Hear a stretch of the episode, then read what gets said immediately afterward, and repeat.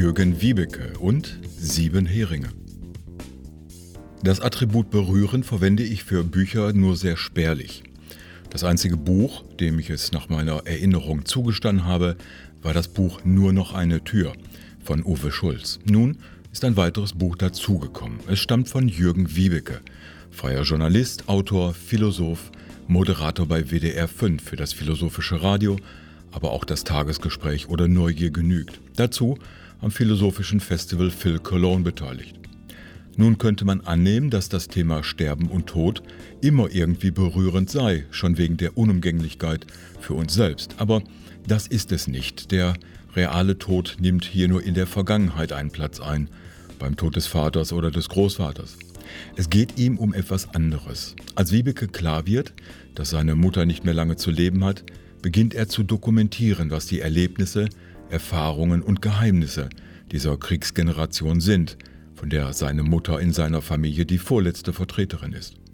Woher das häufige Schweigen kommt über diese Zeit, welche Dinge nicht in die Öffentlichkeit sollten, was von den Geschehnissen der Zeit ab 1933 bis 1945 übrig blieb. Herausgekommen ist ein Buch, das umso nachdenklicher stimmt, je enger der zeitliche Horizont des Lesers ist oder, wie Wiebeke es formuliert, dass man selbst mit dem Tod der Eltern ein Kästchen weiter nach vorne rückt.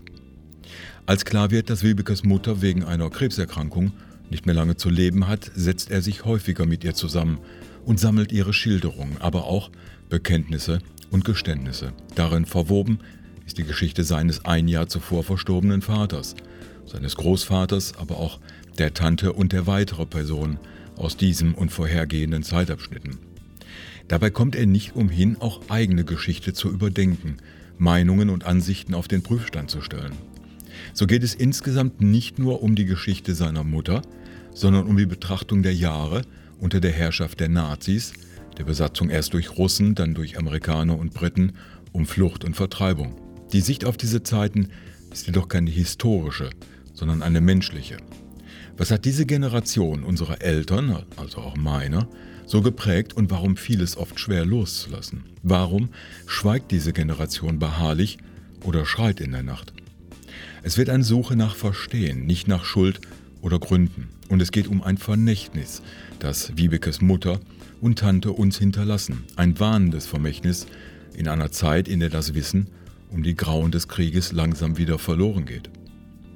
Faszinierend an diesem Buch ist das Gesamtbild, das von dieser Generation der Kriegskinder entsteht. Man beginnt zu begreifen, was sie ausmachte und für die kommende Zeit nach diesem Krieg prägend war.